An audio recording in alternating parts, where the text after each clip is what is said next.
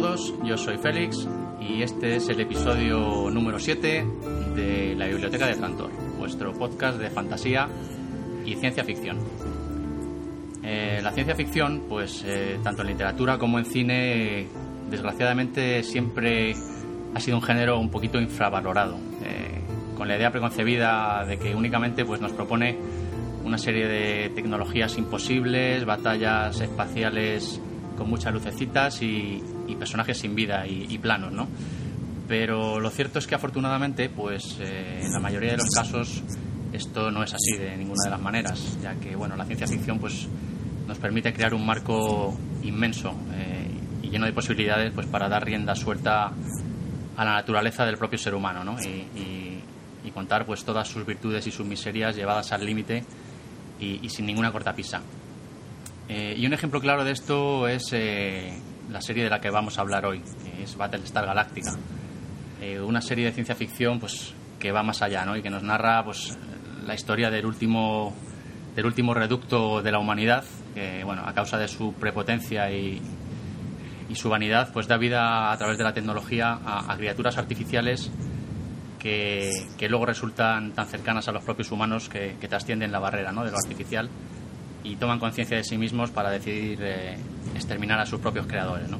Es, una obra de ciencia ficción pues, en la que la ciencia ficción realmente es un pretexto ¿no? para proponernos pues, pues, bueno, todo un ensayo social, eh, político y, religioso del ser humano, ¿no?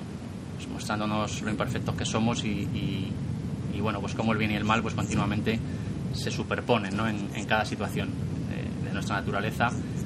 Eh, y bueno, pues el episodio de hoy lo vamos a dedicar a esta serie se ha convertido por méritos propios en, serie de culto ya. Eh. y sin más preámbulos y bueno, como diría el almirante Adama, señor Gaeta, introduzca las coordenadas en el Dradis que vamos a saltar. Comenzamos.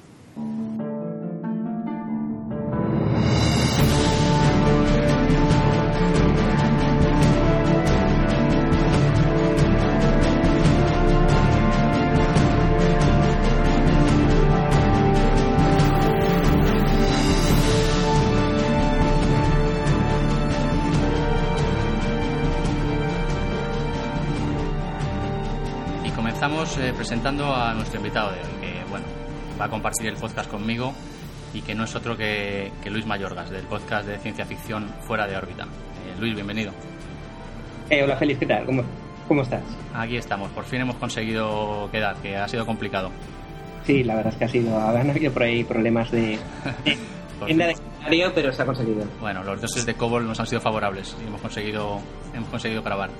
Pues nada, eh, vamos a ver si le damos un buen repaso a esta, a esta serie tan, tan buena, ¿no? ¿A, ti qué te parece?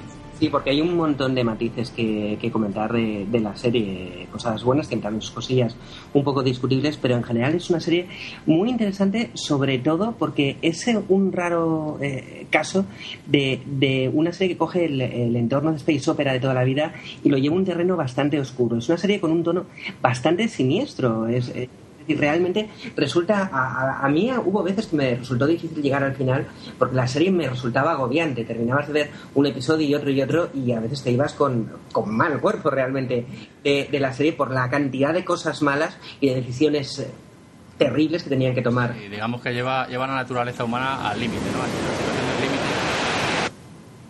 A, situaciones en las yo, yo recuerdo, por ejemplo, nada más empezar la serie, al principio, creo recordar que la presidenta tiene que tomar la, la decisión de dejar un montón de gente atrás para que los que puedan sobrevivir y, es un, uno de los, el primero de los muchísimos momentos en los cuales tienes que tomar decisiones morales que, que realmente son muy complicadas y muy discutibles. Esos son uno de los grandes valores de la, de la serie, la, el, el no arrugarse, el no dar una solución fácil a los problemas como pasa en otros en otras series. Eso realmente fue innovador. Sí, totalmente de acuerdo. Además es que es uno de los puntos fuertes de, la serie. Y bueno, pues eh, antes de seguir, eh, si quieres hacemos un poquito de historia y, contamos un poquito de dónde viene ¿no? Eh, esta serie, porque realmente es un remake de la serie del 78, Galáctica Estrella de Combate, que, que bueno, es una de esas series que los que ya andamos con unos cuantos años encima recordaremos de nuestra infancia, ¿no? De llenar aquellas tardes de sábado junto, junto a otras míticas, ¿no? Pues como el equipo A, MacGyver, el coche fantástico, ¿no? es incluso anterior. Yo creo que esta serie la pasaron a principios de los 80 en televisión española. Sí, sí, sí, sí bueno, es de aquella, de aquella época. Y, y bueno, es un remake, pero yo más eh, bien, yo no lo llamaría remake, porque a mí me parece que el remake no tiene nada, ¿no? Que es eh, una serie que toma ciertos eh, puntos en común con aquella serie del 78, pero que realmente tiene una frescura y, y, es novedosa, ¿no? No tiene nada que ver con, la, predecesora en, en líneas generales. Sí, porque las series de los 80 inevitablemente, incluso aunque el punto de partida es el mismo, es decir, es la aniquilación de la casi totalidad de la raza humana y de cómo los supervivientes tienen que escapar, la, la serie original... Eh, la galáctica serie de combate no dejaba de tener un tono nice, un tono inocente de que, bueno, al final esto no es tan grave y todo se puede solucionar, que era muy propio de las series de entretenimiento de la, de la época. Aún así, yo quiero romper una lanza porque se ha dicho, pues, pues que la serie antigua era muy infantil y la serie nueva es pues mucho más adulta y tal. Aún así, fue rompedora en un aspecto y es el tema de los efectos especiales, porque la serie antigua...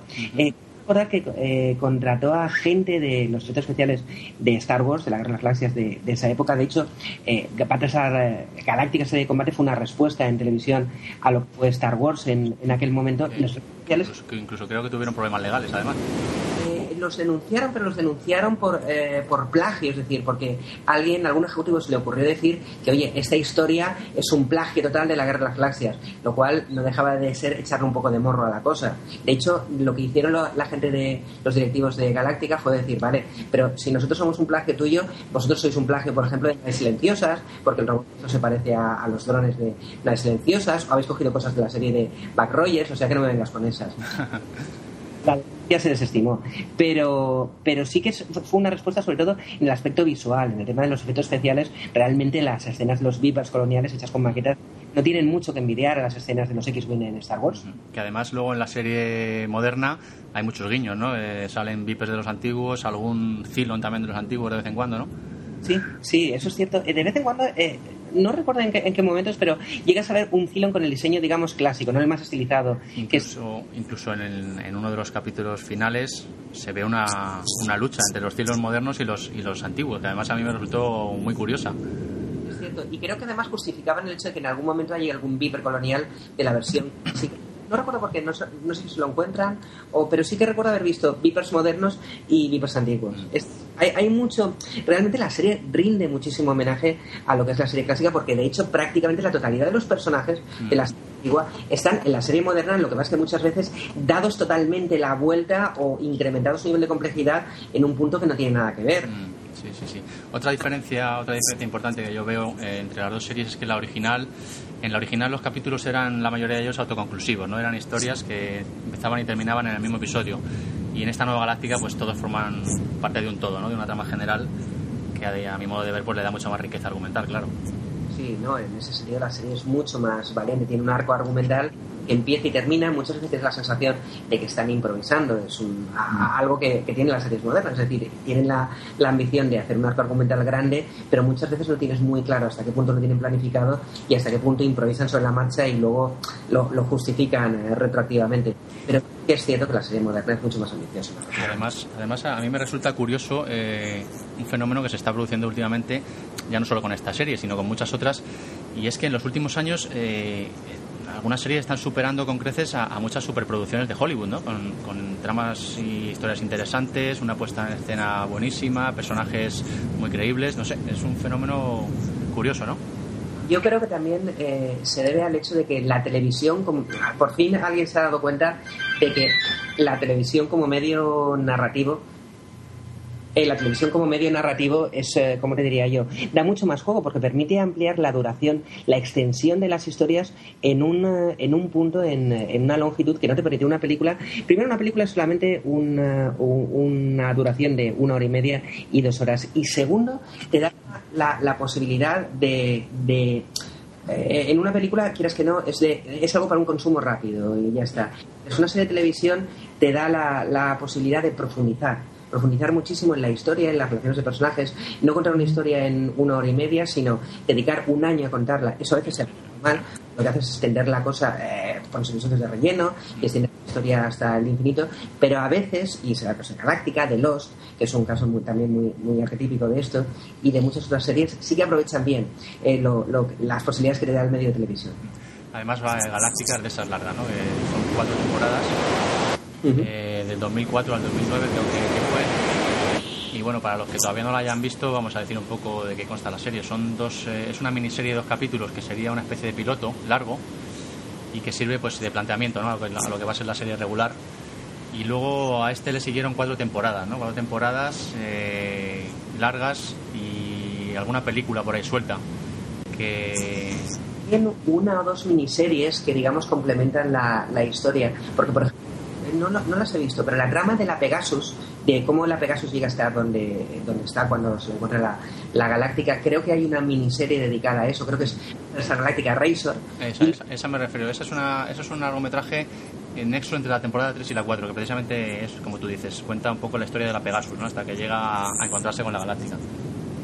Y luego había otra miniserie de los, eh, de los dedicada íntegramente a los Cylons. Sí, esa se llama El Plan. Exactamente. El plan que, bueno, es, eh, sirve pues para ver todo lo que es eh, el plan Cylon de exterminio y el ataque a los humanos, pues desde el punto de vista de los Cylon, ¿no? Que también pues sirve para pues para desvelar unos cuantos detalles, ¿no? Que se quedan ahí en el candelero. Sí, claro.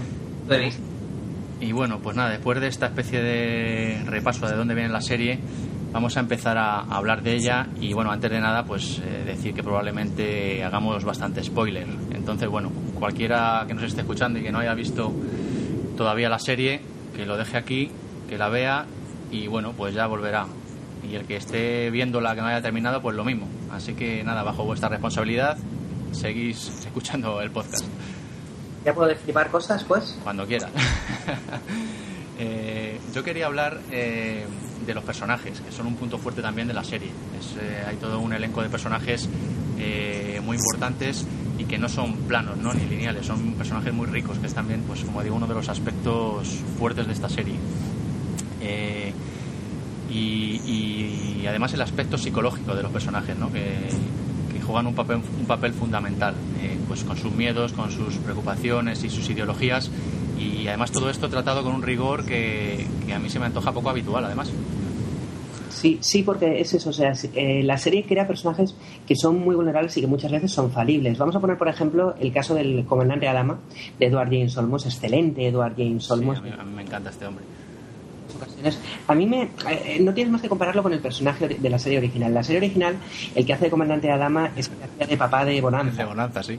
Exactamente, entonces es un hombre muy bueno, siempre el patriarca, siempre acierta Mientras que aquí eh, tiene sus cosas, es decir, es una persona con una mentalidad muy militarista y al principio, cuando digamos, se ve en una situación que él considera una situación de guerra y en la que, digamos, la persona que está al mando, que es la, presidenta Roslin, él la ve como una persona que le ha caído el San Benito por pura casualidad y que no está preparada, el planteamiento es, mira, voy a dar un golpe de Estado, es por tu bien, porque no es como para hacer tonterías. Además, eh, el personaje de Adama es muy curioso porque se nos muestra pues como el típico hombre eh, recto y honorable, militar, eh, pero que luego a medida que va avanzando la serie se ve cómo va evolucionando y cómo, pues como tú dices, al ir enfrentándose a situaciones extremas, pues eh, a veces ya no, no, es tan honorable ni tan recto, ¿no? Y tiene que eh, tomar acción pues en cosas que no son tan no son tan justificables como él se cree. Pues un ejemplo claro, pues cuando cuando están buscando, por ejemplo, a no sé, si es, no sé si es a su hijo, al Capitán Apolo, o a Starbuck, que se ha perdido y tal, y bueno, lleva un montón de tiempo buscándolo y, el, y, el, tío es capaz de poner en peligro a toda la flota con tal de, seguir buscando, ¿no? Eso... Creo que pues eso se con la presidenta, es la presidenta la que se pierde. Y hay un, creo, creo que eso es la tercera temporada, ¿puede ser? No estoy seguro. Creo que, creo, creo que, hay, que incluso varios casos a lo largo de la serie, pero, pero es una muestra pues de que por muy rectos que seamos y por muy honorables, siempre hay veces que las circunstancias pues nos superan, ¿no? Y, dejamos de ser tan rectos y tan honorables, claro, sobre todo cuando, cuando una decisión afecta pues a un ser querido o, o bueno, a alguien que nos importa, ¿no? También es cierto que pasa lo contrario, es decir, el personaje que es muy rígido, y eso por ejemplo se ve en la relación con su hijo, en la relación con Apolo, es una relación muy muy fría de dos personas que no se han podido poner de, acuerdo, resolver sus, diferencias, sobre todo por la rigidez de, del padre de Adama, pienso yo. Y a medida que avanza la serie, él se va humanizando, y eso se ve sobre todo en la relación que él tiene con la presidenta. Eh, que, es, eh, que tiene momentos absolutamente maravillosos. Eh, de hecho, yo yo me acuerdo, eh, la, realmente la serie es una serie muy de personajes y es una serie muy de relaciones. Yo me acuerdo siempre de que cuando fui a la Basauricon este año, hubo una convención en, en Basauri sobre Galáctica. Ah, sí, sí, os escuché, os escuché en, vuestro podcast, vamos, cuando lo comentabais. Y acudieron tanto Edward James Olmos como Mary McDonnell, los actores que hacen de, Comandante Adama y de, y de la Presidenta Roslin. Y realmente me llamó mucho la atención que el público mayoritariamente eran chicas y eran chicas que estaban entusiasmadas en la serie con la parte que era la relación entre Adama y la Presidenta. Es decir, realmente hay una en la serie es muy importante no solamente la trama espacial y la trama aventurera y la trama eh, dramática, sino también cómo se van, digamos, eh, construyendo las relaciones entre personajes.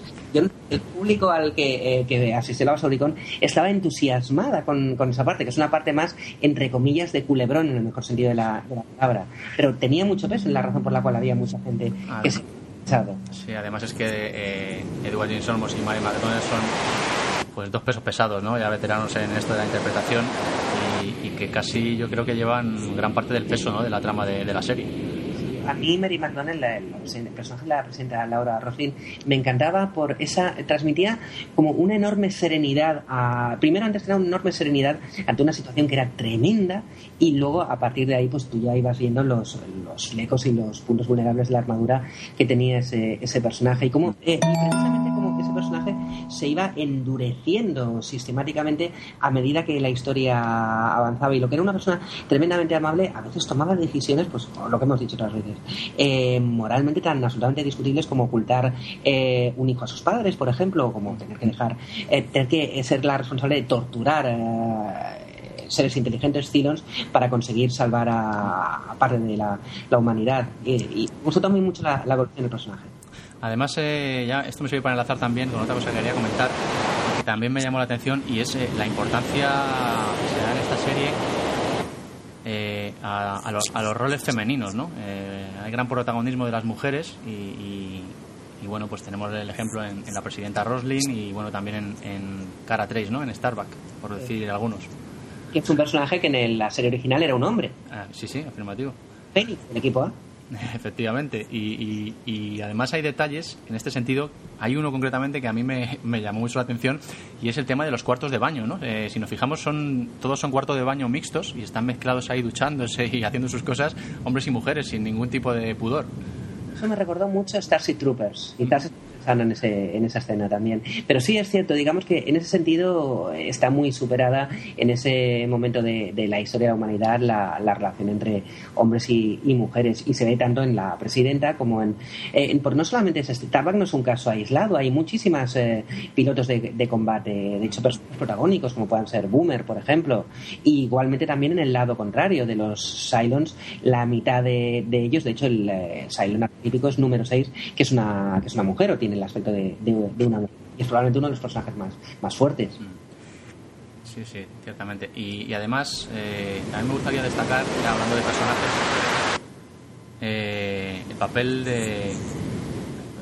A ver, se te acopla un poco. Hay un ruido por ahí.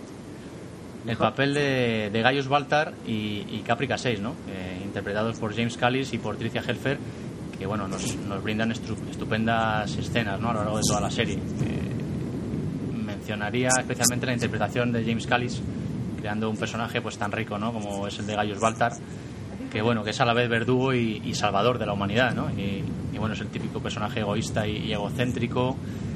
Eh, y en definitiva un superviviente nato, ¿no? Se ve cómo va saliendo airoso de todas las situaciones en las que se va encontrando a lo largo de la serie y, que bueno, también eh, con una conciencia atormentada, ¿no? Pues, bueno, es un personaje que evoluciona mucho también a lo largo de la serie.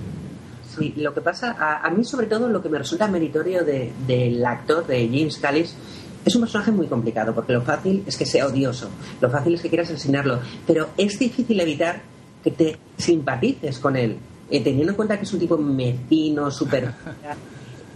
pero aún así eh, dan un poco ganas de adoptarlo, ¿no? De hecho es uno de mis personajes favoritos junto a Dama. Sí, la, verdad es que se las apaña para que un personaje tan despreciable sea al mismo tiempo eh, carismático. Mm. Eh, aunque siempre me confundió mucho lo que es la. hasta el final, parece que al final lo, eh. Pero la trama de la situación que tenía, las visiones que tenía de alguien con el aspecto de, número 6, eso era veces divertido, a veces daba para situaciones muy divertidas, pero a veces era desconcertante. Mm, además, eso luego en, el final, bajo mi punto de vista, todo el tema este de las visiones lo resuelven de una manera que a mí no me dejó demasiado, no sé, me dio la impresión de que fue el tema de Los Ángeles como, como resuelto deprisa y corriendo, ¿no? Para encajar las piezas. Pero bueno, ya hablaremos ahora del final cuando lleguemos. De eso hablaremos después, también. Y bueno, tampoco faltan en el tema de personajes tampoco faltan cameos, ¿no? Con la serie original, con la aparición de Richard Hatch, que, en la serie original interpretaba al Capitán Apolo y, bueno, aquí está en el papel del, revolucionario Tom Zarek un papel estupendo, por cierto, teniendo en cuenta que eh, la, verdad es que hubo bastante polémica con Richard Hatch. Richard Hatch cuando dijeron que iban a hacer Galáctica y en principio no se quería contar con él y lo iban a reimaginar todo y estaba, iba a ser una mujer, etcétera, etcétera, dijo, esto va a ser una basura y lo dijo públicamente y hubieron bastantes follones. Y al final la productora habló con él y le dijo, oye, no, que esta serie va a estar bien, es más, te reservamos un papelito y la verdad es que es un papel que tiene entidad y que él resuelve muy bien, es decir, te puedes creer que es un tío que realmente eh, él cree que tiene razón cuando quiere, cuando hace cosas que, realmente son despreciables, pero es un político que, realmente no busca solo su poder, sino él cree que hay una forma de hacer las cosas para garantizar la supervivencia de la humanidad y es la suya. Y si tiene que cortar algunos cuellos, pues oye, que sí, hay cosas que pasan. Pero además, además es que es un personaje que está muy bien puesto, ¿no? Cumple su función ahí de crear eh, conflicto político, ¿no? Sí, sí, y luego tienen sus momentos de nobleza, sobre todo cuando están en Nueva Cáprica y están en, los campos de concentración y, tú ves que ahí hacen una piña todos, eh, aunque sean oponentes políticos. Luego ya cada uno vuelve a, hacer las suyas y bueno, ya sabemos cómo termina el, señor este, pero, pero bueno, aún así es un personaje interesantísimo. Eh, bueno, pues eh, podemos comentar también, a mí es una serie que me ha sorprendido también por la cantidad de detalles, ¿no? que está, los detalles están muy cuidados eh, en todos los sentidos. A mí me sorprendió, eh, por ejemplo, eh, pues por poner un ejemplo de este detallismo, cuando Lía Dama tiene una pelea y bueno, le ponen la cara hecha un cromo y, mantienen la continuidad en los siguientes episodios, pues en el siguiente se le ve cómo le va sanando la cara, en el siguiente las secuelas y hasta el cuarto o quinto episodio después, pues no aparece el, personaje con la cara completamente bien, ¿no? Y eso es algo que, bueno, es una continuidad que también se agradece, ¿no? Esos detalles. Y Apolo han hecho cosas muy crueles. La serie, yo recuerdo la temporada en la cual pesa 20 kilos más. También, eh, también, también, sí, eso está muy, muy, muy conseguido. También, sí, en esa etapa de decadencia, ¿no? Que tiene al mando de la Pegasus tiene una depresión, se hincha de donos y bueno. bastante deplorable. De hecho, a propósito de lo que cuentas la continuidad, me divierte mucho una escena, más o menos, cuando ya el personaje se ha recuperado y se ha animado un poco, en la cual tú lo ves en el gimnasio, está haciendo abdominales como un loco, y ya se levanta, se ve al espejo y le dice a un compañero, vale, ya está. tiene sus, puntos divertidos. Sí, sí, sí, la verdad, la verdad es que sí. y bueno, hablando de la Pegasus, pues eh, también ya podríamos sacar a colación el tema de, la Pegasus y de, la comparación con, la Galáctica, ¿no? que es, que es eh, harto interesante. Eh, más que nada, pues por la diferencia de tecnologías, la Galáctica pues se supone que es una nave antigua que además está a punto de ser retirada cuando, cuando la invasión Cylon y precisamente es lo que la salva, ¿no? Y, a mí me encanta pues esa, esa ambientación oscura ¿no? de, la nave, poco iluminada, con pasadizos casi que recuerdan a un submarino, ¿no? con aquellas escotillas, teléfonos antiguos y, bueno, no sé, es, una ambientación que a mí me gusta mucho. Y luego, pues como contrapunto vemos la Pegasus, eh, tecnología punta, con pantallas por todas partes, eh, puertas automáticas y bueno, no sé si quieres comentar algo al respecto. Sí, bueno, de, lo que estabas comentando de la estética de Galáctica, sí que una cosa que a mí siempre me llama mucho la atención, que es muy significativo de eso que comentas tú, de la estética antigua, de la estética retro, son los enormes telefonazos de para comunicarse entre las distintas salas del centro de mandos y otras salas de la nave es, marca mucho la, que precisamente la razón por la cual se salva la galáctica de todo el holocausto que hay es que no usa tecnología moderna, sino que usa tecnología de, la posguerra, que digo yo.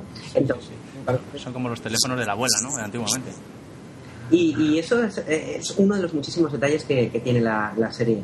Has mencionado la Pegasus y quería comentar que es uno de los arcos argumentales más interesantes que tiene toda la, serie. precisamente posición entre lo que es la, galáctica, que ha intentado medio seguir un mínimo de, de, ética en sus decisiones, mientras que ha generado un poco. Sí, la almirante Kane, ¿no? que es la que está al mando de la Pegasus, pues escrúpulos tiene pocos.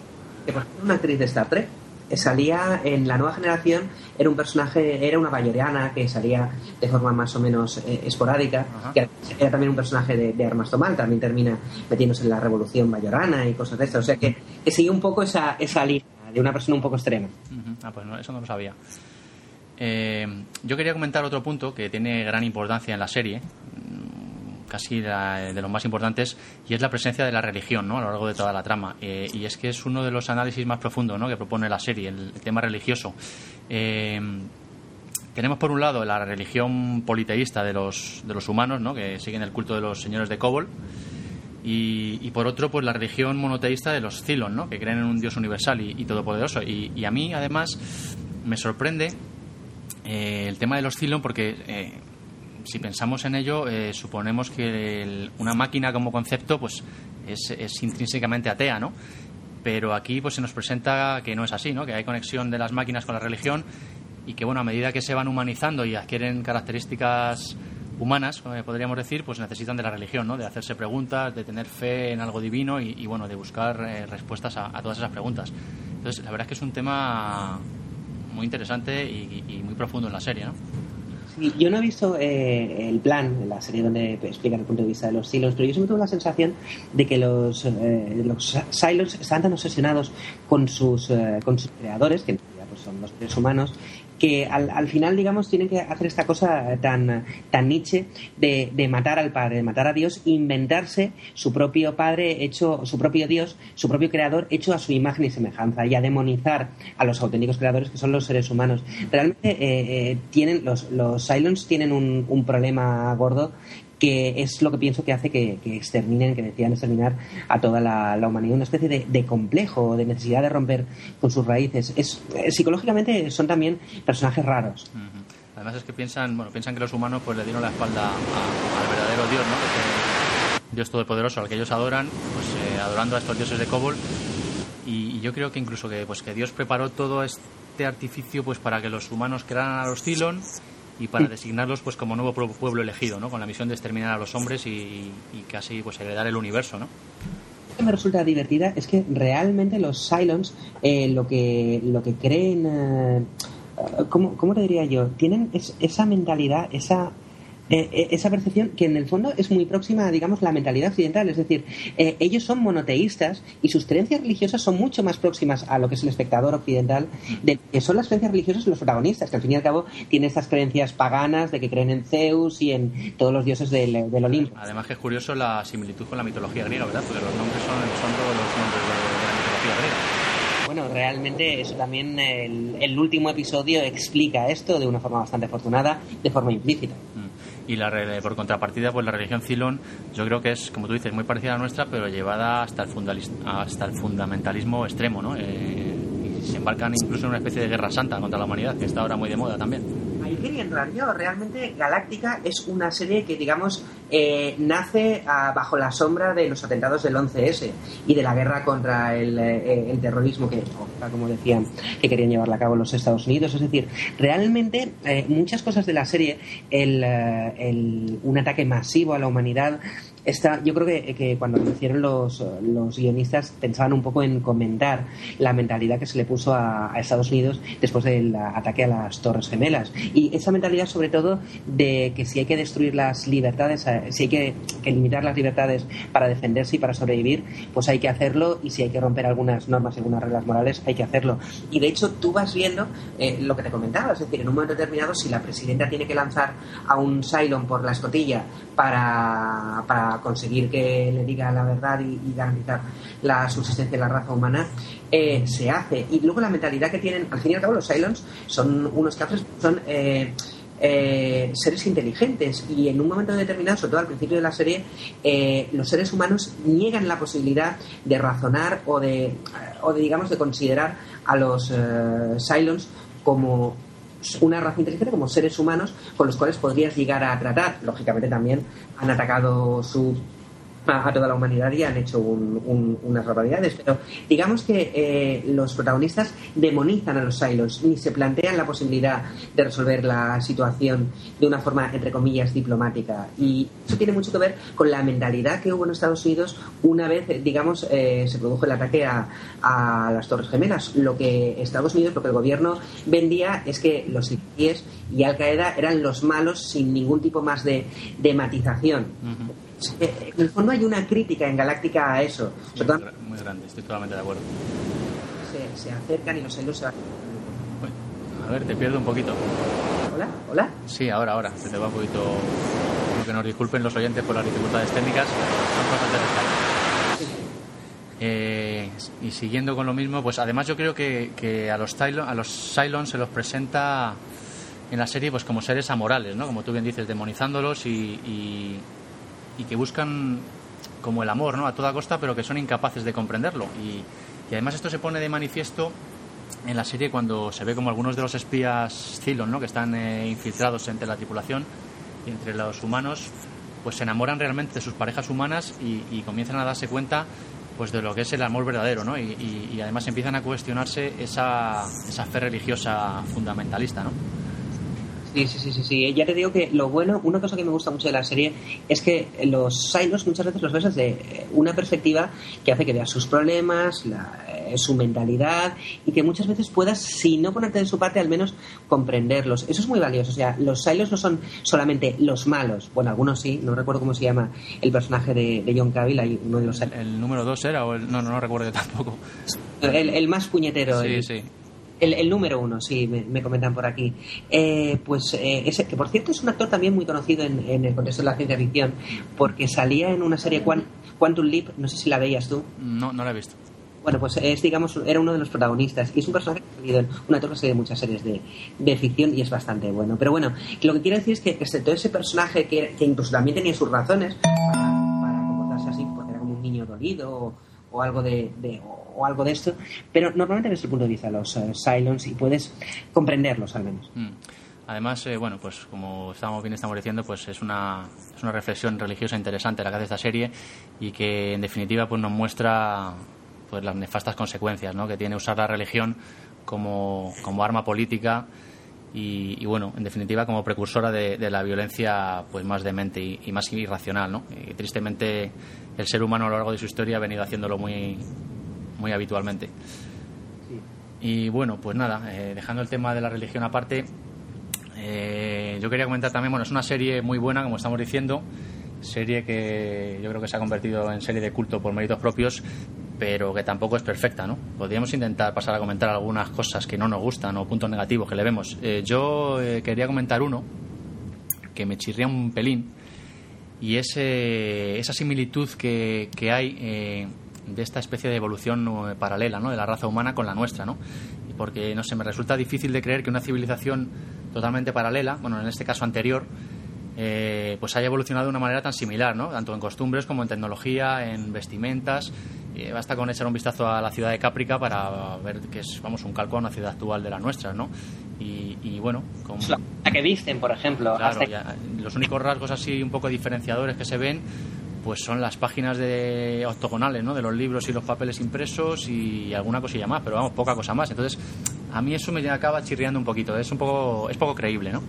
Pero yo creo que, en mi opinión, eh, entiendo lo que quieres decir y por una parte tienes razón, pero realmente si hubiéramos hecho como en la serie antigua y les hubiéramos puesto trajes fosforito con hombreras enormes y es cierto que habrías dicho, sí, digamos que la estética de la moda ha evolucionado de una forma distinta y a lo mejor era más creíble, pero al fin y al cabo la serie es lo que estábamos comentando. La serie al final, la nueva serie de Galáctica, intenta ser un comentario sobre una serie de temas relacionados con la religión, con la guerra, con eh, el terrorismo. Mm. ser una parábola. Entonces, para, yo creo que para subrayar ese, ese paralelismo, mm. no se ha molestado más que en cuestiones superficiales en hacer una cultura que visualmente difiera mucho de la nuestra. Deliberadamente, los personajes, la presidenta es una presidenta y viste chaqueta, y los militares visten como militares, y todo es muy parecido. En lugar de baloncesto, pues está la, el tríado, no recuerdo cómo que es muy parecido, porque realmente la idea es, estos señores son prácticamente como nosotros. Sí, bueno, para evitar un poco el distanciamiento, ¿no? Para ver que son muy cercanos y que son muy cercanos a nosotros.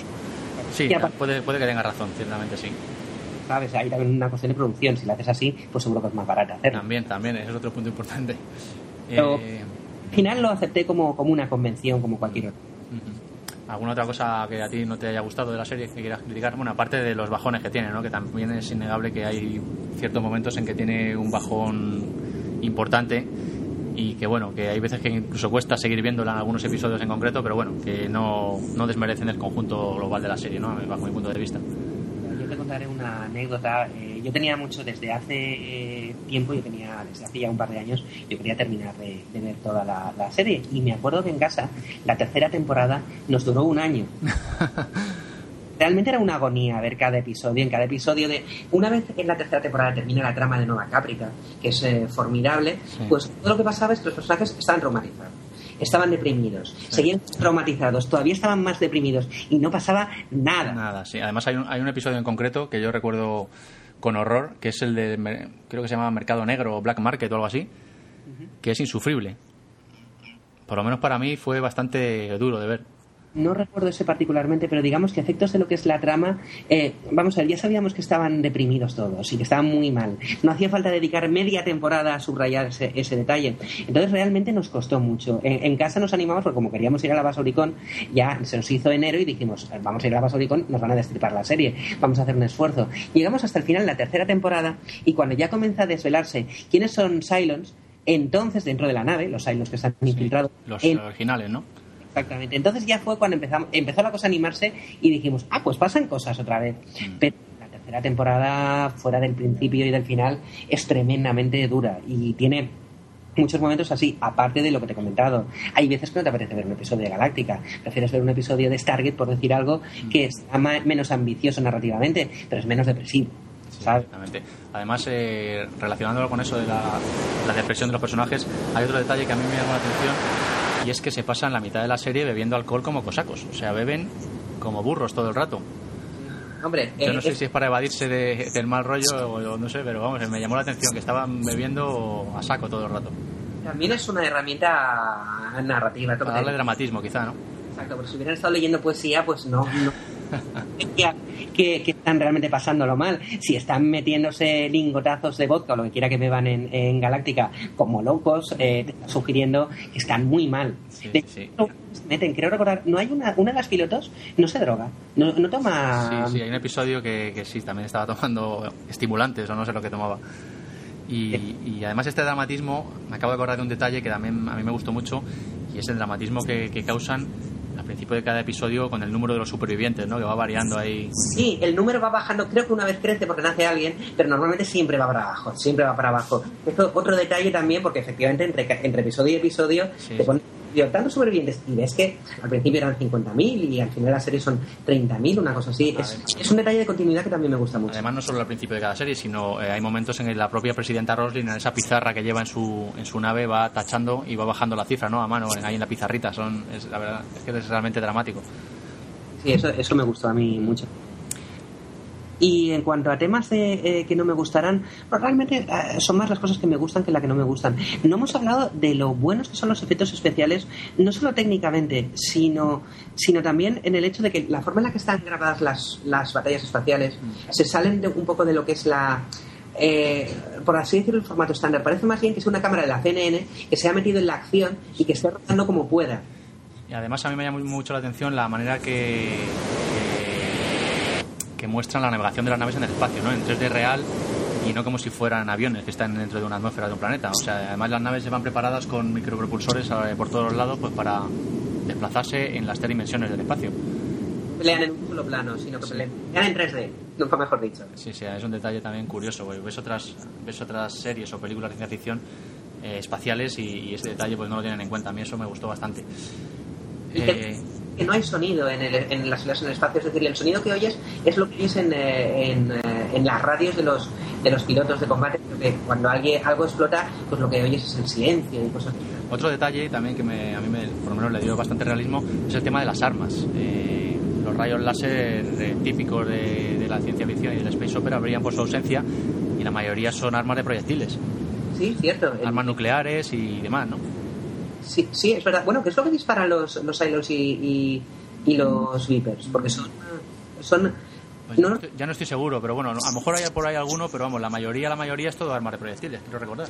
Tienes razón, son proyectiles, lo que pasa es que eh, el efecto de, salida es algo luminoso, deben ser eh, balas trazadoras o algo así, pero tienes razón, o sea, no es el típico rayo láser de, toda la, vida, es otra vez el toque este a lo, a lo retro que, Vamos a ver, bueno, pues nada, eh, hablando de la base Auricon, no sé si quieres contarnos algo. ¿Qué, tal fue tu encuentro con James Olmos y, y McDonald? Bueno, eh, son eh, dos pedazos de actores y son dos personas que obviamente tienen mucha mili en el tema de las convenciones, el tratar con público. Creo que los dos han sido actores de, teatro. y, y obviamente pues se quedaron con, con la gente. Eh, Mary McDonnell tiene unas enormes tablas y es una enorme showman y realmente pues se quedó con el, con el público. Tuvo momentos muy divertidos, porque por ejemplo, eh, yo recuerdo, eh, eh, tuvimos la ocasión de preguntarle cosas, entonces mi inglés es muy malo, entonces yo se lo pregunté en inglés y le pedí a alguien de la organización que tradujera. Entonces empecé a hacer mi pregunta en inglés, no, no recuerdo que le pregunté. Ella se me quedó mirando muy seria y, y dijo, bueno, no he entendido ni una palabra de lo que ha dicho. Pero interesante. Pero el sonido del español me gusta muchísimo y me dan ganas de bailar. Algo en español, voy a bailar. Y alguien dijo alguna otra cosa en español y esa marcó un par de pasos de baile. Quiero decirte que es gente que, que se quedaba mucho con, con los fans y que tenía muchísimas tablas. Eh, Mary McDonnell era más eh, actriz, es decir, estaba en el escenario y luego pues con fuera de lo que es el, el, evento pues tampoco la vimos mucho. Pero por ejemplo, Edward James Olmos, que además habla un perfecto castellano, eh, no, no, recuerdo de dónde, el escribo es de Puerto Rico, mucho caso. Sí, me parece que sí él luego en la fiesta de la convención se bajó a bailar con el resto de la gente, ¿sabes? O sea, un tío... la... Sí, que se integró perfectamente. Sí, sí, totalmente. la, la más simpática. Y bueno, pues además eh, tuvimos ocasión de preguntarles mucho porque son dos actores con, con, largo recorrido. Bueno, Edward James Olmos viene de la época de corrupción en Miami y viene también de haber hecho una de las películas que, en cierto modo, y él lo comentó, es, se puede decir que es una especie de precuela de la serie moderna de Galáctica, que es Blade Runner. Blade Runner, gran, gran película de la que hemos hablado ya aquí en este podcast anteriormente temas que tienen mucho que ver con, eh, con Galáctica, como es el tema, tema de qué es ser humano. O, y, un montón de cosas relacionadas con la robótica y la inteligencia artificial. Y Mary McDonald, si no recuerdo mal, eh, aparte de haber salido en algunas películas que son míticas para, para mi generación, eh, sobre todo si eres un geek de la informática, no sé si tú has visto Sneakers, los isones. Eh, creo que sí, sí, sí, hace mucho tiempo, pero sí que la he visto, sí. Y, ella es una de las actrices protagonistas, aparte, creo que ganó un. Ganó, por lo menos en alguna ocasión, ganó un Oscar por una película llamada Passion Fish, que no es muy conocida, pero en la que ella hace de una, una actriz que está discapacitada y, bueno, hace un pedazo de interpretación impresionante. Quiero decirte, son dos actores con bastante nivel. Por cierto, ¿tú sabes quién viene a la Basauricón el año que viene? Pues no, que es en febrero también el año que viene. Vienen varios actores de otras series, pero viene Kate Saxoff. Starbucks, vaya. Ah, Starbucks, Starbucks, jolín. O sea, que, o sea, que se está convirtiendo en un certamen de entidad, ¿no? De la Basauricón. Basauricón, ahora no recuerdo cuánta, cuántos actores vienen, pero por lo menos me consta que venía un actor de, de Stargate, creo que Michael Shanks iba a venir, y, también Kate Saxoff, y no recuerdo quién, quién más, pero creo que ya habían tres o cuatro actores de, entidad, o sea que mm. va a ser una convención muy, muy recomendable. ¿Vais a intentar asistir también? Nos gustaría, sí. bueno, todavía queda mucho se para ir cuadrando fechas. Bueno, pues nada, eh, si te parece podemos ir a, pasar a comentar el final ya. Eh, es un final... El, polémico final. Polémico, pero bueno, a mí me parece un final más que digno, ¿no? Para una serie, porque bueno, es bastante meritorio y nada fácil eh, de conseguir, pues para una serie tan larga, que se alarga durante temporada tras temporada, pues conseguir un, final digno, ¿no? Que no es perfecto, pero que bajo mi punto de vista, pues dentro de lo que cabe está, está bien, bien llevado. No sé si opinará lo mismo que yo, pero pero bueno, sobre todo el detalle de la, de la niña Era, ¿no? Eh, como Eva mitocondrial, 150.000 años después, que es hija de humano y, y Cylon y que deja ahí entrever pues que, corre sangre Cylon por nuestra vena, ¿no? A mí ese detalle me gustó mucho y es el colofón final perfecto. Eh, luego empañado un poquito por todo el tema divino de los ángeles y, y bueno. Yo, ahí los guionistas tomaron la única decisión que podían tomar. Es, me, me, parece una decisión, una vez ya te has metido en ese fangal, en el que se mete, llegan a un punto en el cual es difícil explicar muchas de las cosas que pasan. Así que hacen lo mejor que pueden hacer. No explicarlas, Es decir, dejarlo a interpretación por parte de la, de, la audiencia. Puedo asegurar que sí, hay una entidad que realmente nunca llegas a ver porque solamente ves a los enviados de esta entidad, que son los ángeles, que nunca tienes muy claro qué es lo que pasa ni cuál era su plan y que, bueno, ha estado ahí y ha estado, digamos, manejando los Interpreta tú, como estimes oportuno, mm. qué, ha pasado realmente. Yo creo que fue una buena decisión. Sí, en líneas generales sí. Y luego tenemos ahí el personaje de Cara Trace, controvertido, que, bueno, eh, se puede ver como una especie de mesías, ¿no? Eh, con la misión de guiar a la humanidad y que luego en el último episodio esa forma de desaparecer que tiene pues nos puede hacer a pensar que también es otro ángel o, bueno, se queda ahí la cosa un poco turbia también, ¿no? decía, queda deliberadamente turbia, lo cual me parece un acierto, porque si te pones a intentar explicar esto es cuando puedes terminar de fastidiarla. sí. Pero, eh, por ejemplo, es, es, que eso voy. Eh, eh, a lo mejor el, a, nivel de guion, o a veces se, sacan algunas cosas un poco de la manga, o no todo está muy bien cuadrado, pero en la escena final, por ejemplo, de, de Starbuck y de Apolo, es realmente bonita, es, es realmente emotiva.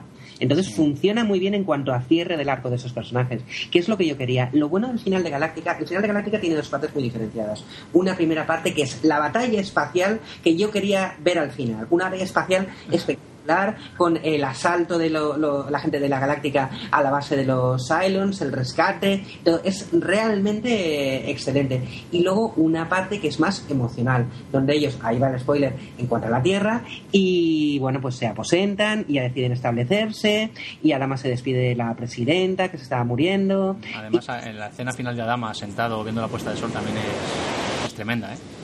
Muy emotiva. De todas formas, yo admito que mi escena favorita del final de Galáctica no es la más emotiva, sino la que para mí es la más divertida. Y es cuando, bueno, en, hay un momento en el cual eh, tanto eh, Caius Baltar como eh, Caprica, eh, como, 6, sí 6, la número 6 que hemos visto desde el principio, están, eh, digamos, eh, en un corredor y están eh, disparando y en ese momento a Gaius Baltar se le manifiesta la imagen virtual esta que lleva viendo durante toda la serie. Entonces, eh, Caprica 6 se vuelve y dice, ahí va, ¿y tú quién eres? Y, y él ve a la otra imagen que él está viendo, ¡tú los ves! pero no es loco. Es, es un gran momento, es un momento muy divertido. De... Sí, hombre, una, una, de las cosas que caracteriza al personaje de Baltar aparte de ser todo lo que hemos dicho ya, pues que crea algunos puntos de humor interesantes en la serie también. Es que además es un momento excelente porque no solamente es divertido por la cosa esta de, ah, no estoy loco, los esto también, sino porque en ese momento te explican una cosa que llevabas dándole vueltas durante toda la serie. ¿Están todos locos o realmente hablan con alguien? Y no, realmente esas, esas entidades que llevaban los cuatro años apareciendo no están en la cabeza de... son reales Sí, porque te pasas toda la serie preguntándote si es locura o qué es aquello, ¿no? Yo pensaba que había algo en el agua de la galaxia. eh, mira, otra, otra cosita que quería eh, comentar del final y que, bueno, a mí también me chirría un poquitín, pero entiendo que es necesario, ¿no? Para el final que le quieren dar, es ese, ese abandono de la tecnología, ¿no? Que, que tienen al final eh, y de toda su cultura, pues para empezar de cero, ¿no? Que es un final, pues como muy utópico, eh, muy bonito pero también poco creíble, ¿no? A mi modo de ver, porque eso de integrarse en un mundo prehistórico eh, y empezar desde cero, renunciando a todo viso de tecnología y civilización, además una civilización por la que tan duramente han luchado, ¿no? Durante toda la serie, mm, no sé, ah, hay algo ahí que no me acaba a mí de encajar y es algo que yo creo que no sucedería realmente, es muy difícil que algo así sucediera. Yo sé que me imagino a la gente que tuviera diabetes, por ejemplo, y que les dijeras, vamos a unirnos a, un nuevo y maravilloso eh, campestre y tal, y tú vas Los árboles que, en los que te vamos a enterrar van a ser súper chulis. Es que tú imagínate llegar a un planeta e intentar integrarte con la raza humana primitiva que hay allí y, abandonando toda tu tecnología, eh, a vivir eh, como, el, como ellos. O sea, eso es un. Vamos, yo creo que es un palo tremendo, ¿no? Es prácticamente inconcebible yo siempre he pensado que ahí se nos ha escamoteado una quinta temporada, una quinta temporada en la cual pues dicen vamos a quedarnos aquí y hay gente que se revela y hay guerras y el número de seres humanos sigue bajando y al final hay gente que se escapa y se vuelve al espacio y tal. Ahí tenías historia para otro año más. Ciertamente, sí no les daba tiempo. Tenían que cerrar y dijeron, mira, tristras y, y, terminamos con esto. Lo, no es redondo en ese sentido, tienes toda la razón del mundo, es poco creíble y a mí me chirrió tremendamente cuando lo vi, pero lo perdono porque, como te digo, la serie está bien cerrada tanto en la gran que me esperaba como emocionalmente. así. estoy, totalmente de acuerdo contigo. Y hay una imagen que también quiero ya dejar pues para el recuerdo de todos los oyentes, que es cuando toda la flota se dirige hacia el Sol, ¿no? Eh, la, nave galáctica y, además que que después de toda la serie da esta pena, ¿no? Eh, ya no solo en esa escena, sino en, en episodios anteriores, el, cuando se oyen los quejidos de la nave que está, que está muriendo, ¿no? Y, y además hay una escena que a mí me... un par de ellas que, que bueno, me llegaron un poco a- al alma, ¿no? Que es cuando, cuando el coronel Tite y el propio Dama en sus aposentos están brindando por la nave, ¿no? No sé, es, un, es eh, emotivo. A mí hay dos momentos en, en esa parte que me gustaron mucho. Uno, cuando la Galáctica está ya tan mal que la única forma de que aguante un poquito más es forrarla, eh, tapizarla, vamos a llamarla así, con tecnología de, de los Cylons. Eh, es una cosa que, que al comandante Adama le duele muchísimo, le parece como corromper la nave. Que no tiene más remedio y él empieza a repintar su propio su propio camarote de, con la pintura esta Cylon que irá poniendo y al final de que por mucho que pinte siguen saliéndole los, los agujeros de humedad o lo que se desespera y, y ya coge la pintura y la manda a tomar bien. Sí, sí. y, es- y es un mom- estoy contando un poco de broma pero es un momento muy emotivo. Y el momento que me gustó mucho es cuando al final, cuando ya está terminando la, la historia y les queda, y, y al final eh, Starbuck mm, programa las últimas coordenadas para que para, salir de, de la batalla, que le llevan directamente a, a la Tierra, y hace un último salto porque la nave ya no da para dar un salto más, está a punto de hacerse pedazos. Y cuando la nave salta al hiperespacio, lo que quiera que, que salten, y llega al otro lado, tú ves como la, la galáctica básicamente se comba como si estuviera a punto de hacerse pedazos y... mm, da la sensación de que va a saltar en pedazos y no llega a saltar y vuelve otra vez a, a- a su ser. Ese momento es que ya la nave ha llegado a, Lo a su... que, lo que aguanta la nave, ya no se hacen naves como esa. Ese, ese momento- Uy, te, te pierde un poco ahora, Luis. Eh, ¿Ahora mejor? Ahora, ahora. Mm, bueno, pues nada, poco más podemos comentar. Eh, del final, pues también podemos sacar eh, la conclusión, ¿no? Cuando ya se ve nuestra civilización 150.000 años después, pues de que realmente todo vuelve a empezar, ¿no? No ha servido para nada y, y estamos en, el- en un punto eh, casi de volver a empezar a, a cometer los mismos errores, ¿no? Bueno, de todas formas, eh, yo creo que los ángeles, vamos a llamarlos así, las manifestaciones estas eh, celestiales de, de lo que ven en sus cabezas Calius Baldar y, y Caprica 6, dan un poco juego a que podría ser que esta vez no se cometan los mismos errores. Sí, porque dicen que, bueno, después de muchas muestras, alguna sale bien o algo así, ¿no? Lo que dicen, ¿no? Al- algo así. Yo creo que dejan la puerta abierta, que es parte de lo brillante. de- Sí, de- sí, sí. No, la verdad es que el final tiene sus fallos, como hemos comentado, pero en líneas generales es muy bueno. A mí por lo menos me lo parece, aunque también hay gente que lo ha criticado, pero lo bueno supera a los defectos, ¿no? Yo creo. Yo creo que sí, yo creo que hay que, quedarse- hay que no, no centrarse en los fallos que cualquier serie de estas características lo- los tiene, sino ver lo, lo- lo mucho que ha aportado al, al género de ciencia ficción. Y aunque en algunas cosas la serie, ya te digo que eh, para mi gusto es un poco demasiado dark and green, para mí no puedo negar que es una de las grandes space operas, por decir la mejor space opera que ha visto esta.